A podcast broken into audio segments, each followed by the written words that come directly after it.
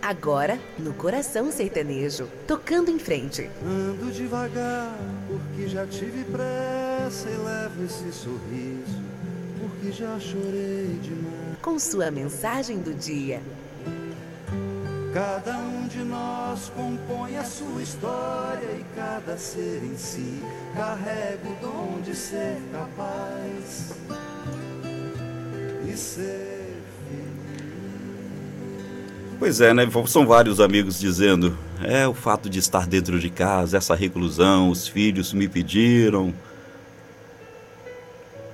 E os filhos te amam, pode ter certeza disso não é uma reclusão. Né? Nós estamos todos dentro de casa por um objetivo muito maior, que é o bem-estar do próximo. Por isso eu resolvi tirar hoje, para a gente refletir um pouquinho sobre isso. Um pouco sobre o nosso. Aproveitando esse momento de reclusão, como muitos estão dizendo, devido ao momento em que nós estamos vivendo, eu tirei para que possamos refletir um pouquinho sobre o nosso valor individual. Todos temos uma missão importante a cumprir. Portanto, meus amigos, não podemos deixar que nenhum ciclo de ingrativismo, pessimismo e principalmente a diminuição do nosso valor e dignidade, principalmente a fé, atrapalhe o nosso caminho. Todos, todos nós, sem exceção, temos dentro de nós uma centelha divina que precisa ser alimentada para se transformar em luz. Fazer o bem, meus amigos. Não importe a quem.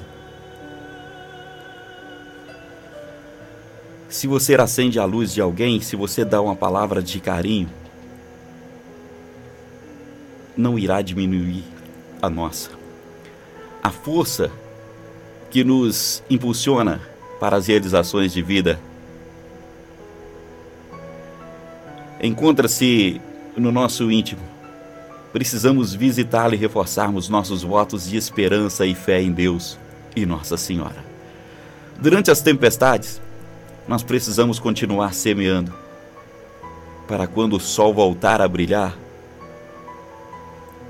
a gente colher os frutos da nossa semente. A vida é uma dádiva. Nós estamos todos, todos conectados energeticamente, assim, nos empenhando com entusiasmo e perseverança para contagiarmos as pessoas com o mesmo. Qualquer crise, independente da ordem econômica, de saúde ou de qualquer outra ordem, ela será passageira. E essa também sim. Ficarão as lições aprendidas as experiências vividas e o crédito ou o débito que gerarmos né, para o nosso acerto de contas no juízo final conforme as nossas ações e reações durante aquele período que nós estamos vivendo de crise. Portanto, o que eu quero pedir para vocês é que nós recebemos todos os dias, né? São centenas e milhares de vídeos e tudo que acaba nos pressionando cada vez mais? Eu quero pedir, durante essa tempestade, que você distribua amor, compreensão e respeito. Não distribua pânico, porque em pânico já está quase toda a população. Não contribua para que o mundo fique ainda mais conturbado. Tudo é provisório, tudo é passageiro e isso também vai passar. Pode ter certeza. Parece que a terra parou, o mundo parou, mas Deus não para de nos olhar e de nos proteger sempre.